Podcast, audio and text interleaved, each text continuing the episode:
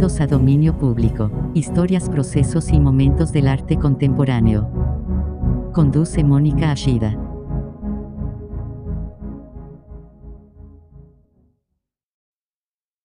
Buenas noches, bienvenidos a Dominio Público, historias, procesos y momentos del arte contemporáneo.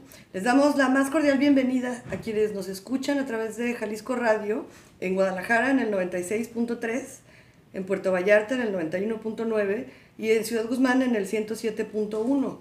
Eh, también pueden escucharnos a través de jaliscoradio.com y comunicarse con nosotros a través de todas las redes sociales que son Facebook, Instagram y Twitter. Y en mi Twitter personal, en Ashida Mónica, por si tienen ganas de hacernos un comentario, de dejarnos un saludo, de preguntarle algo, algo sobre algún artista que haya estado aquí, porque recuerden que seguimos, seguimos grabando el programa desde casa, seguimos manteniendo nuestra distancia y bueno, pues entonces no pueden eh, llamarnos, pero sí a través de las redes podríamos por ahí estar en contacto y saber que nos acompañan. Y pues bueno, esta noche estamos Norberto Miranda, que me acompaña como cada semana. ¿Qué tal? Buenas, noches. Eh, esta noche vamos a tener a un muy querido invitado, un gran artista, a Luis Alfonso Villalobos. Luis Alfonso, buenas noches, ¿cómo estás? Buenas noches, bien, gracias, muy contento de estar por fin en el programa. Sí, por fin, porque aquí Luis se tomó su tiempo para pensar en todo lo que nos iba a presentar esta noche. E hizo muy bien, porque el resultado ya lo escucharán, y es muy elegante, muy sofisticado, muy agradable, a veces un poquito tenso. Muy ilustrativo. Muy ilustrativo. Del momento, ¿no? De hecho, llamen a sus hijos, despiértenlos para, para que escuchen e identifiquen los sonidos. Sí. Pues antes que nada, les quiero presentar brevemente quién es Luis Alfonso Villalobos. Y bueno, él eh, nace en Guadalajara y su trabajo parte de la pintura como soporte, pero rebasa las cualidades del medio para pensarla en términos tanto conceptuales como materiales y extenderla a la producción del collage, la escultura y la instalación. Sus composiciones combinan figuras, contextos y campos de color en formatos bidimensionales. Eh, Villalobos está interesado en los usos materiales de la pintura, reconociéndolos como objetos en sí mismos. Tiene ya una carrera muy importante, pero recientemente las últimas exposiciones han sido en Colombia, Estados Unidos y México. Así es que muchísimas gracias Qué bueno que estás aquí. Bienvenido. Qué bueno que estás aquí, Luis Alfonso, porque él nos trae un programa muy particular, porque ya hemos acostumbrado a nuestros radioescuchas a escuchar, además de la voz del invitado, también la de archivos y registros, entrevistas por ahí, que les interesan a todos. Pero en tu caso, optaste por darle voz a un reino que pues es insospechado, ¿no? Que es el, vegetal. O sea, don Luis Alfonso optó porque no hubiera más voz humana y dejarle a la naturaleza que hable por ella misma. Totalmente, creo que la idea viene desde eh, la realidad de que en mis pinturas nunca aparecen personajes, no aparece el humano como tal siempre está representado por sus creaciones, ¿no? digamos, los espacios que crea eh, para trabajar o los espacios eh, que están diseñados para contener arte, ¿no? digamos, una, una galería o un museo. Y entonces me hacía muy extraño como usar la voz humana, ¿no? Si, si en alguna forma mi trabajo tiene que ver más con esta ausencia, ¿no? Con este momento donde quizá el humano no está, no necesariamente que, que, ya no existe en la Tierra, sino una, una cuestión de sigilo donde está guardado, que está en confinamiento quizá, ¿no? Claro, porque no, no necesariamente tienen que ser ruinas lo que presentas, no es, de abandono total, pero sí es evidente que no hay nadie. aún, pero hay una cuestión inquietante, ¿no? Donde hay un, elemento que no es el normal, ¿no? En esta situación, ¿no? Claro, pues eh, definitivamente nos intrigas que no solamente a nosotros, porque pues justamente la primera pieza que nos propone Luis Alfonso tiene como voz principal a los hongos shiitake. Hongos shiitake, exacto. O sea, uno, para mí resultaba imposible imaginarme que hubiera un sonido que se produjera, un sonido tal cual que se pudiera escuchar. Y, y bueno, es, es muy impresionante. Sí, bueno, esto es un hallazgo que, que es, este, digamos, fortuito en mis investigaciones. Eh, doy con este video de un artista que a través de tecnología puede capturar estos sonidos ¿no? de, de esta especie de hongos. Y me pareció muy alucinante, tal cual, ¿no? Sí, sí, definitivamente. Pues, ¿qué te parece si la escuchamos para que ya lo hicimos como de mucho misterio, así es que vamos escuchándola primero y regresamos después para seguir platicando de por qué te interesa particularmente este tema y también saber qué fue lo que lo acompañó, ¿no? Así es que vamos a oírla y regresamos con ustedes. No se vayan.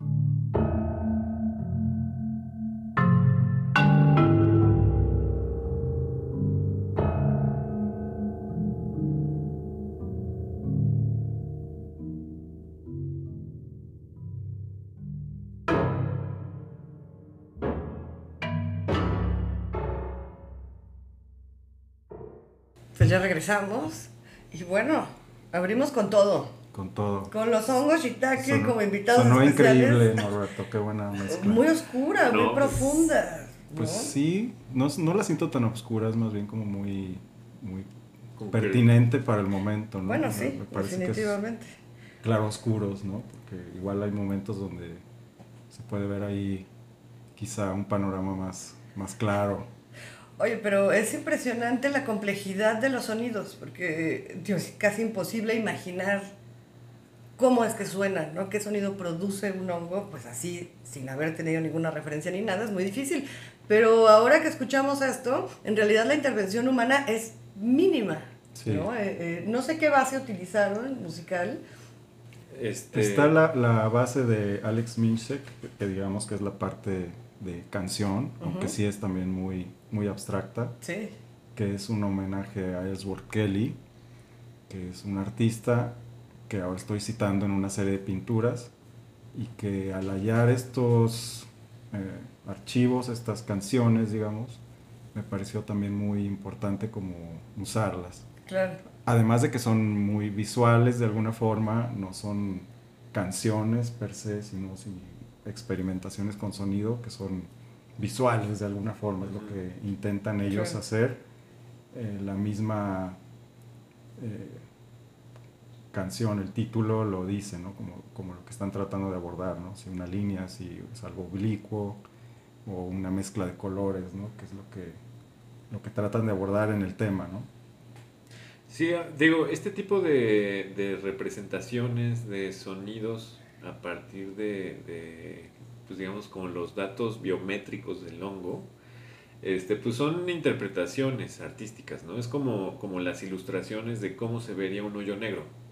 Eh, es a partir de representar cosas que no podemos percibir con los sentidos este, los humanos. Y, y, lo mismo sucede en estos casos de, de traducir este, los pulsos bioeléctricos de, de, los, de, las, de las plantas. Y digamos que se asigna este, a un marco ya limitado que sí comprendemos, que es un oscilador y, y, ese ya da un espectro audible para nosotros, ¿no? Pero, pero finalmente, o sea, es como si pensáramos que, pues si alguien está descargando aquí al lado la, la discografía de Pink Floyd, pues literalmente nos está atravesando la discografía de Pink Floyd, aunque, aunque esté encriptada, aunque esté volando en el aire y no la escuchemos, los pulsos están te está, te está atravesando, ¿no? Entonces creo que son como esas esas este, sutilezas, ¿no? Creo que me llegó una cumbia ahorita. Sí. un pulso de cumbia. Es posible. Espero un poco de luz ahí. Es necesario, ¿no? digamos, para crear un poco esto, para ponernos este drama que, está, que estamos viviendo, ¿no? Pero además lo de los hongos, eh, me gustaría platicarles que empecé a investigar sobre esto porque tenía un bastidor tal cual la pura pieza sin tela, abandonada en una azotea y duró ahí un par de años, me parece, ¿no? La veía desde la calle porque me gustaba verlo ahí como un objeto olvidado, esta cosa que, que abandonas deliberadamente. Y un día decidí ya tomarlo y llevarlo de vuelta al estudio.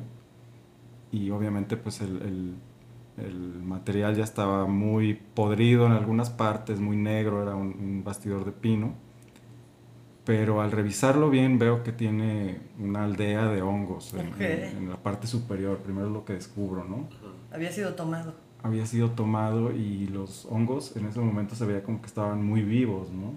Me dio como mucho miedo tocarlos, pensé que los iba a desbaratar con solo este, verlos casi porque se veían muy frágiles pero a la hora que me animo ya a ver qué consistencia tienen y si son estables, digamos, por si decido mostrarlo o algo, veo que son súper fuertes y que están afianzados en la madera, ¿no? Que tienen sus raíces ahí, ¿no? Y que están comiendo todavía pues del sustrato, ¿no? Y de la poca humedad que les pueda llegar, aunque sí, obviamente se llovieron durante muchas temporadas y sol inclemente en la azotea, ¿no? Entonces ni siquiera sé en qué condiciones lo debo de conservar, ¿no? Es tal cual un experimento, pero me pareció como un buen norte, ¿no? Para seguir, de repente se agotan las ideas o hay este hastío con las series, ¿no? De pronto es como tantas repeticiones, aunque sean diferencias en, cuestiones de eh, referencias como en lo visual, pero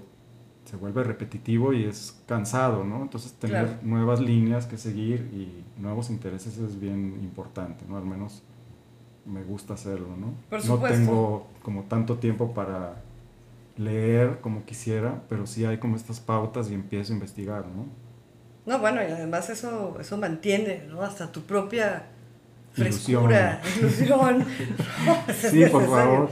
No, sí, y más ahora que, que pues no hay tampoco demasiados estímulos externos. Exacto. Hay que buscarlos internamente. Y pues con esto nos vamos a tener que ir a nuestro primer corte, pero no se vayan porque todavía hay muchas cosas que compartir y vamos a seguir platicando aquí con Luis Alfonso Villalobos. No se vayan, volvemos en unos minutos. Estás escuchando Dominio Público.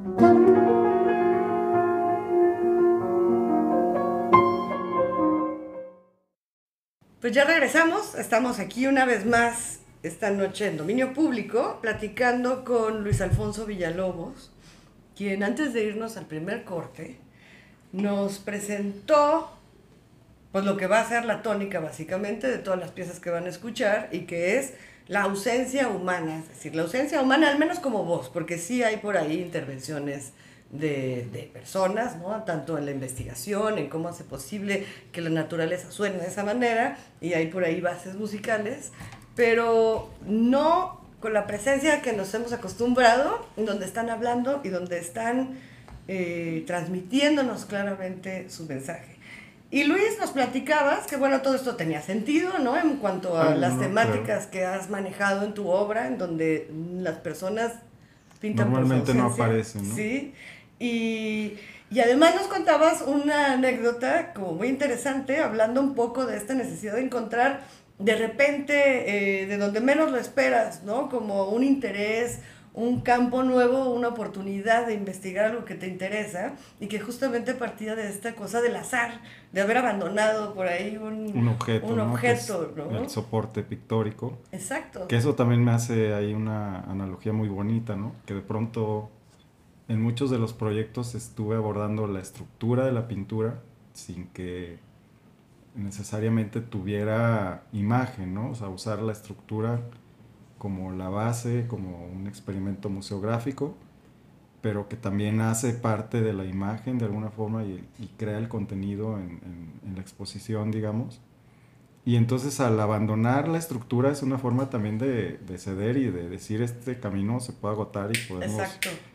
virar, ¿no? Claro. Entonces, de pronto he estado también experimentando con telas sin soporte, ¿no? Que eso es como otro camino que quiero seguir para no casarme con una fórmula, ¿no? Porque de Claro, pronto es muy fácil. Siento que, formato, ¿no? Tal cual. de- que esa experimentación con la estructura puede dar más, pero es muy aburrido seguir siempre en el mismo camino. Sí, repitiéndote, ¿no? A ti Repitiendo. mismo. Que eso es, es como complicado, ¿no? Porque a final de cuentas uno espera siempre que haya un estilo, digamos. Exacto, Que haya esta conflicto. idea, ¿no? De, de que puedes identificar a los artistas, a cada uno por ciertos rasgos característicos Sí, en su obra, ciertas formas ciertas colores. temáticas, ¿no? Ciertas Sí. inquietudes. Pero creo que lo que tiene que prevalecer es, es la temática, ¿no? Si Claro. no tienes un discurso definido, pues entonces sí puede haber más conflictos, ¿no? De, de hablar de cuestiones de identidad, digamos, a irte a buscar, no sé, problemas este, ecológicos o luego a ir a, a situaciones meramente formales, ¿no? Puede haber, pero creo que todo se vale también, entonces no hay... Por supuesto, y creo que es justamente lo que es muy interesante, especialmente en tu caso, ¿no? Que, que uno piensa inmediatamente y dices, bueno, pues es pintor, Sí. ¿no? Y como tal, ya hay preconceptos que vienen inmediatamente en cuanto a cómo tienes que presentar las cosas, no sé qué, dices, claro, su estilo, sus, lo que le interesa va a ser distinto, pero vamos a tener un lienzo, este, un soporte, algo para que haya. Y no, digo, sí, pero utilizado más que como una técnica específica o algo que te puede identificar como tal, es más una herramienta, ¿no? Un pretexto para... Lo, lo, lo leía muy al principio cuando te presenté de, de cómo eso lo puedes transformar en escultura, cómo eso te puede llevar a una instalación, Sí, a cómo eso te lleva al espacio, ¿no? sonido. Y, y alterar ¿no? la, la sala del museo y generar otra cosa, ¿no? Un, un recorrer diferente al que hacemos en una exposición de pintura normal, donde todo Claro. está colgado a muro y tienes que tener cierta distancia, ¿no? Sí. A la pintura preciosa y entonces es como algo que Y que sí son preciosas sus pinturas además, ni modo. Bueno, a veces. Sí, a veces, a veces le falla un poquito. me, me gusta como mezclar un poco, ¿no? Estas producciones que son, digamos, más cuidadas con situaciones que no son tan este, pensadas, que de repente son encuentros ¿no? que tengo en el trabajo, mucho del proceso que, que pasa por una exposición es en el estudio, de pronto al estar trabajando una pintura me aburro, Claro. lo dejo ahí un rato y empiezo a jugar con los materiales que tengo, ¿no? Pienso que, que más que pintor soy como un creador de collage, pero con diferentes herramientas, ¿no? Pueden ser eh, elementos estructurales, como decíamos, o este, objetos que tengo ahí abandonados, algunos despojos de la misma pintura. Me, me gusta guardar paletas que tienen ya como un cierto trabajo pictórico que no fue Claro, buscado, ¿no? O sea, claro. mezclas que estuve haciendo, que se secaron, Accidentes afortunados. accidentes y que luego funcionan muy bien en alguna otra instalación. Accidentes felices. Sí, o-. Como diría Bob Ross. Esos son increíbles, pintemos un árbol Sí, feliz. no, no cometemos Hagamos errores. sonar a un árbol feliz. Exacto, no cometemos errores, tenemos accidentes felices. Accidentes felices, sí. Y pues bueno, la, la segunda pieza, eh, Luis Alfonso, ya nos pusiste a, a escuchar a los hongos shiitake, Sí. pero en la segunda eh, no está esta presencia de este Vegetal, reino del- del vegetal, hongo, porque es un, un pero reino. sí eh, hay una grabación, otra vez de sonido, no es como de, un, de una acción o intervención humana, pero que nos lleva un poco a lo que hablabas, ¿no? De que las exposiciones se hacen en el estudio. Y de, creo que toda esta, la siguiente pieza y sus referencias nos pueden llevar a hablar ahí un poco de, de, Un un- de los talleres, de un momento eh, en el tiempo, en tu carrera, y de cómo esto ha venido a cambiar, pero que primero me gustaría que lo oyéramos, Escuchemos. sí, y después ya nos explayamos para ver por qué nos pusiste estos sonidos. Así es que vamos a escuchar la segunda pieza y regresamos con Luis Alfonso, no se vayan.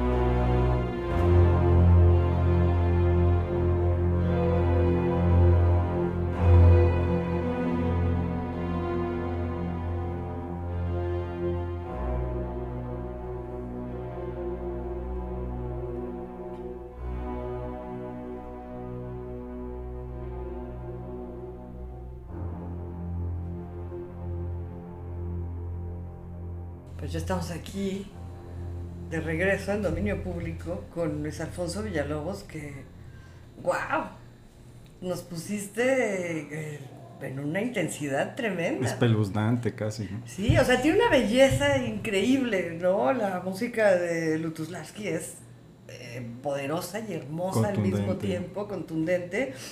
Pero por ahí escuchamos de fondo unos martillazos, Sí, algo que se estaba demoliendo.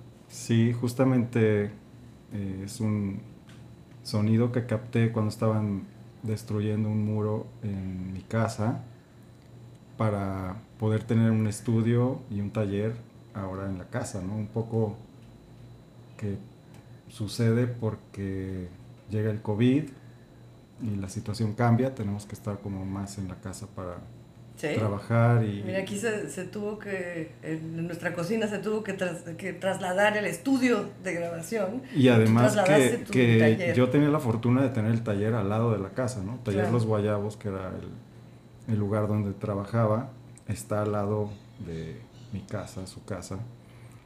Y entonces hubo diferentes situaciones con los dueños del lugar y pues no pudimos llegar a un nuevo contrato y tristemente acaba este increíble proyecto. Y nos movimos muy rápido.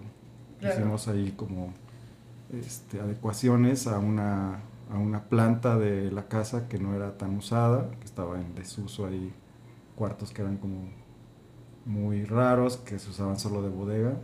Y entonces parte de lo que escuchamos, el martilleo, es esta destrucción de algunos de los muros para poder ampliar y tener áreas más adecuadas para trabajar, ¿no? Claro, entonces es una destrucción que realmente es un inicio, Sí, ¿No? es como un nuevo inicio, capítulo diferente. un capítulo en esta etapa tan complicada, ¿no? Que no Claro. sabemos a dónde va nada y que yo no me atrevo como a, a ver un, un futuro. Pues sí, son puras especulaciones, especulaciones Sí. y, y creo que ahora me siento más seguro haciendo esto, ¿no? Como Claro. teniendo un lugar en casa que siempre me funciona, eh, siempre platico que tengo insomnio y, y que muchas de las horas en las que estoy despierto en la madrugada sobre todo, me gusta trabajar, no es como que me vaya a dar vueltas a la cama y me Pues quede sí. ahí eternamente ¿Para qué? ajá, pensando en los conflictos, sino que Bueno. procuro ocuparme, ¿no? A veces me pongo a leer o a investigar, pero también al tener el taller al lado de la casa me iba a pintar, ¿no? Muchas veces a, no sé, a las 3, 4 de la mañana, ¿no?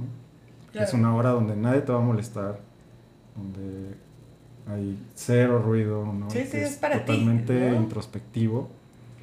Y pensando esto, pues es muy interesante la idea de tener un estudio en la casa también. Claro. Puede ser un conflicto porque es como el espacio donde habitas y que hay muchas distracciones de otro tipo, pero pues hay que experimentarlo. ¿no? Sí, Lo he la, hecho, la obviamente. comodidad puede Ah, ser negativa, pero también puede ser muy buena. Ahora sí ¿no? que todos los artistas empezamos en la casa, ¿no? Claro, Con un pequeño claro, cuarto o el pasillo donde colgabas unas cosas. No, bueno, y es que dibujabas además- en la mesa de- del comedor, ¿no? Siempre. La, pues el taller Los Guayabos era realmente algo extraordinario, ¿no? Digamos, Sí, pues como es- espacio, como esta... Me gusta mucho la idea, me gustaría que nos platicaras un poquito sobre lo que fue este taller Los Guayabos, porque es algo que, que surge de la colaboración y que eso me gusta, ¿no? El que se unan artistas para poder obtener esa posibilidad de tener estos espacios Generosos. enormes, sí. generosos, en donde todos pueden trabajar Sí. bien, pues, ¿no? Pues creo que es una fórmula que, que se dio eh, desde hace varios años, no necesariamente con Taller Los Guayabos, sino con varios ejercicios de, de taller y de estudio. En primer momento, Gabriel Rico se acerca a María Álvarez del Castillo y consigue un lugar en el edificio central para que lo use como taller y él me invita, ¿no? O sea, tiene como esta buena intención y me incluye en esta etapa. Y entonces desde esa experiencia nos dimos cuenta que era muy, Claro, muy afortunado, mejor ¿no? que colaborar. es mejor colaborar y hacer el esfuerzo entre cadenas, varios. sí. Además después incluimos a Edgar Cobian en este espacio y generamos algunos eh, eventos, ¿no? Me, me acuerdo de algo con Ana Paula Santana. Pero bueno, esta era solo una, una temporada pequeña el sitio estaba en construcción y tenía muchos planes y duró cerca de seis meses, pero después conseguimos un lugar ya rentado por nosotros con nuestros medios. Incluimos ahora Octavio Abundes, que fue un estudio que se llamó Montenegro, que estaba en la calle de Montenegro, y que era un espacio súper bonito, era una bodega eh, muy amplia y pues bastante, bastante generosa de alguna forma, ¿no? Había eh, una escuela de kung fu en algún momento ahí, Ah, ¿no? muy Que bien. también nos la encontramos, nos la encontramos pintada de amarillo y rojo, ¿no? Muy un estilo ahí oriental. Como Cobra, ¿qué? Cobra Kai, ¿o ¿cómo era? el Sí, algo Karate así.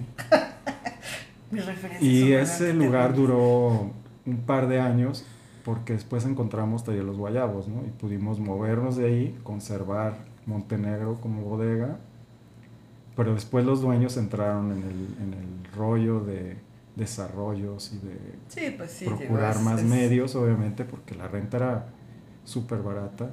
Pues son oportunidades, ¿no? Rarísimas. oportunidades de, pero- de gentrificación que ni siquiera creo que pasen, pero, Claro.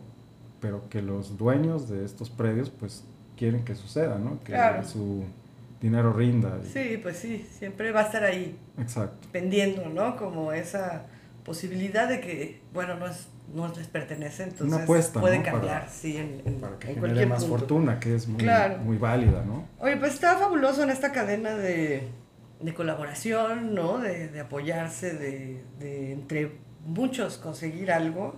Eh, para irnos a, a nuestra tercera pieza. Quizás más brillante donde- y un poco menos oscura. Sí, eh, creo que sí va a ser un poquito más brillante y donde tenemos como invitado a- al señor Micelio. que volvemos otra vez a los hongos, al mundo maravilloso Sí, y, y misterioso. misterioso de los hongos. Así es que vamos a, vamos a escucharla y regresamos con Luis Alfonso Villalobos para seguir platicando.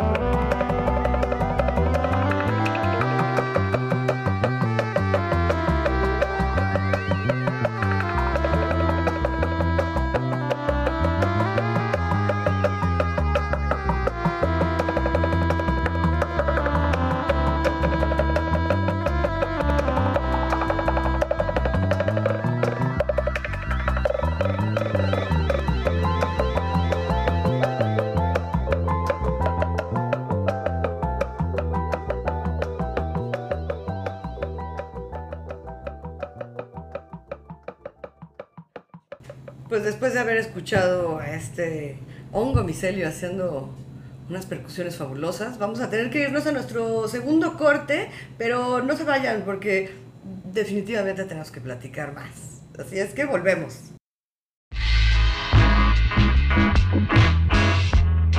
Estás escuchando Dominio Público.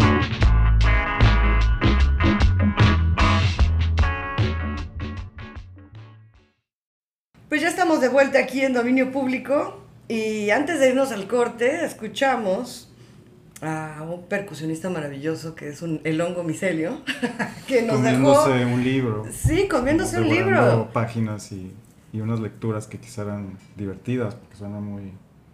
¿tú crees? Puede ser, ¿no? Suena Pues muy- ojalá por él. Pues para devorar que libros. devore algo Te llena de, de gozo. a veces Sí. a veces no a veces mortificaciones pero generalmente sí de gozo Se ve que estaba bueno el libro. Y bueno, además eso nos lleva a lo que nos platicabas, ¿no? Del hongo comiéndose el bastidor y la tela de, que habías Sí, abandonado por ahí. consumiendo, Consumiendo materia cultura. muerta de alguna forma o Sí. consumiendo cultura, ¿no? Y Y fue con, con un, con un fondo muy alegre. Ahora sí nos, nos fuimos al corte con una, pues una sensación, experiencia casi de playa que todos sí, añoramos, creo. muy sabrosa. Yo ya me quiero ir mañana. pero- No, bueno, pues no, ni modo, te vas a tener que quedar. Pero justamente eh, es una, una pieza que escogió Norberto, que es música para plantas. A las plantas. Para Para que crezcan Plantasía. felices. Se llama el disco. O bueno, o- sí, el, el proyecto se llama Plantasía. Y, y lo, lo descubrí por seguir al de, al de Memelas, que, Ah, sí. que lo publicó así como... Es Oh. que se ve que tenía un amor grande por sus plantitas y se lo han de haber recomendado. Y ahí lo puso, ¿no? Yo Habrá que nomás- preguntarle si sí funciona. Pues sí, Pues se le ven que pongan contentas. eso en los huertos frutales, ¿no? Para que Sí, además tengamos hasta unas- gusto, hasta para la gente que esté ahí. Está Sí, a es muy gusto. placentero, ¿no? Sí, no, no representa un, una molestia. No, para nada. Claro que se esté ahí repitiendo y repitiendo y repitiendo. Pero bueno, regresamos a los hongos, devorando Devorando. lentamente. Hay un, me, me enseñó Norberto el video de, de este escritor solazándose, viendo a los hongos crecer en su libro, pero además con las macabras intenciones de que si ellos estaban devorando su libro, él se los iba a comer Claro. a ellos. Para comerse sus propias palabras, Está increíble. Imagínate ¿no? el ciclo completo. Una buena pasta con esos hongos, ¿no? Pues, se veían muy buenos, la verdad. Súper sabrosos. Pero que vuelvo a, a maravillarme, ¿no? Con, que, con tener la posibilidad de escuchar esa cosa tan compleja, algo insospechado. Pero bueno, eh, no nada más nos quedamos en el mundo de los hongos, Luis Alfonso. También en tu afán de, de que no exista la voz humana, pues por ahí vamos a meternos con las ranas. ¿Cómo ves? Excelente. Si seguimos con, Con- pues, con estos sonidos, ¿no? Que nos gustan. No sé si al final de cuentas la pieza va a ser oscura o no, porque estamos sorprendiéndonos aquí con cada una. Pero, ¿te parece si vamos a escuchar la cuarta pieza? Y hablamos de, de la base, ¿no? Pues, Y hablamos de esa base. y ya veremos en qué tono va. Vamos a ver, vamos a descubrirlos todos qué es lo que, lo que viene. Así es que escuchémosla y regresamos con ustedes.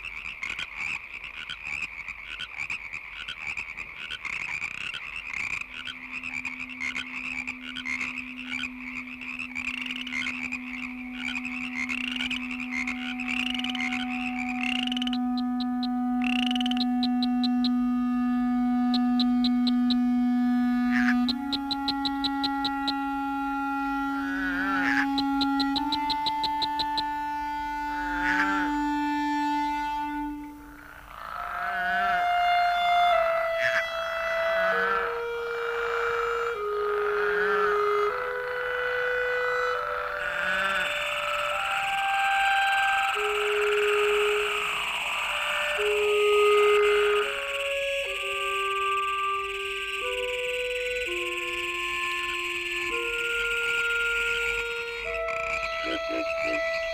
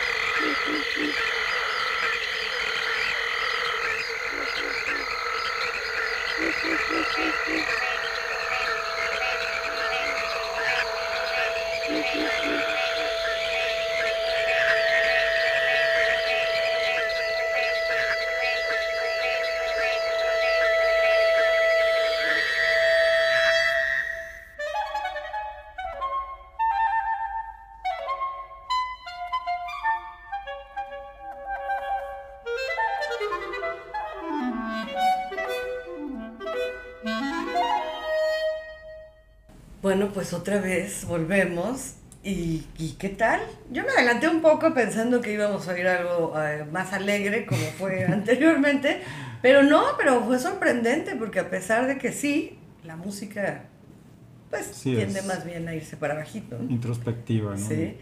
Pues las ranas nos llevaron al trópico corriendo. Tú decías que querías ir a la playa y mira, No, pero esto me parece más bien un pantano ahí más oscuro, ¿no? Quizá ya muy, viste, yo quiero verlo como en algo así lleno de vegetación. muy más un hermoso. paisaje donde puedes encontrar a un señor antiguo tocando blues ahí, ¿no? muy bien, muy bien. Luisiana.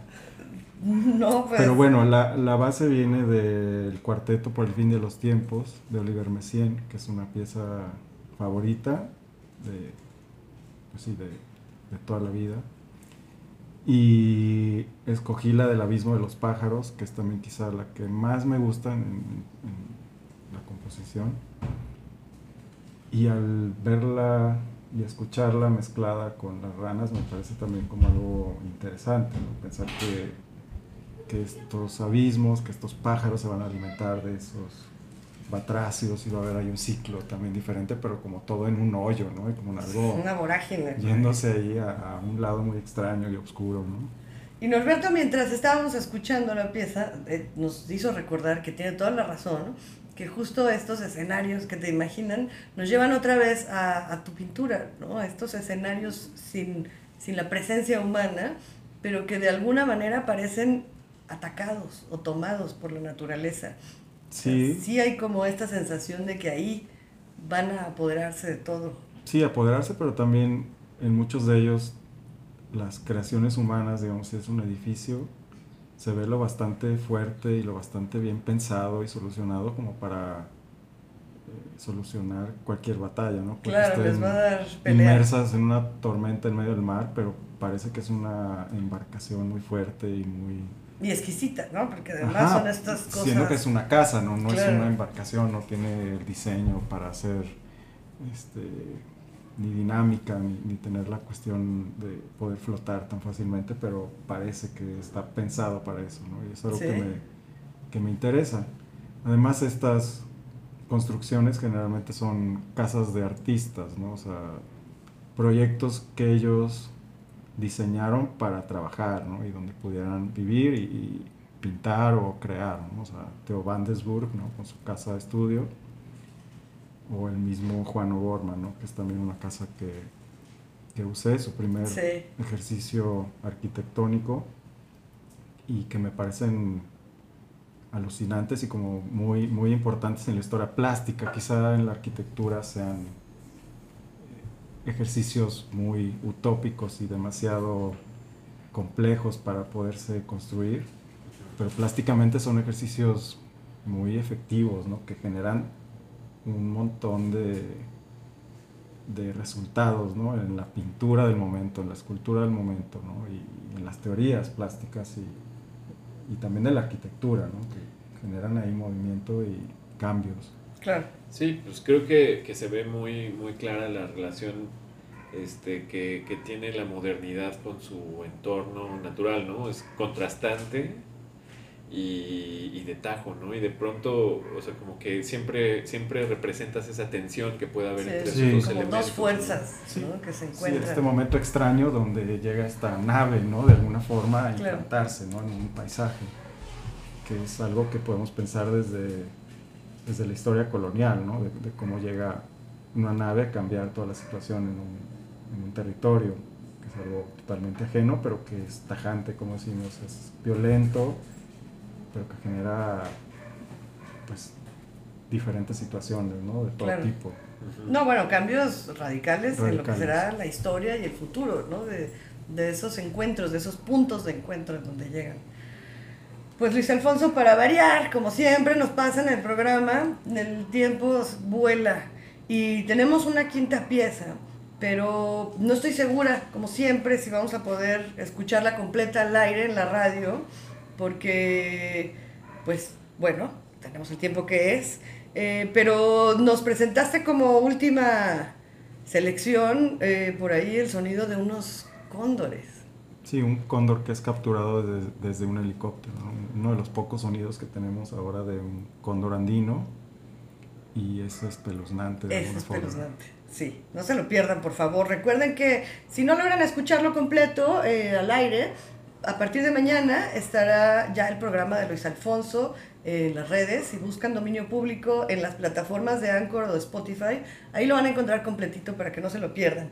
Pero vamos a tener que despedirnos, Luis Alfonso. Mil gracias por Gracias a compartir estos escenarios Encantado. maravillosos, por llevarnos a tantas latitudes con los sonidos y platicarnos, sobre todo platicarnos sobre tu trabajo. Qué gusto que te hayamos por fin Encantado agarrado. y muchas gracias. Ojalá que no sea la primera. No, no, no, esperemos. Buenísimo algún otro ejercicio, ¿no? Claro que sí, encantadísimos, encantadísimos de tenerte de regreso, por supuesto.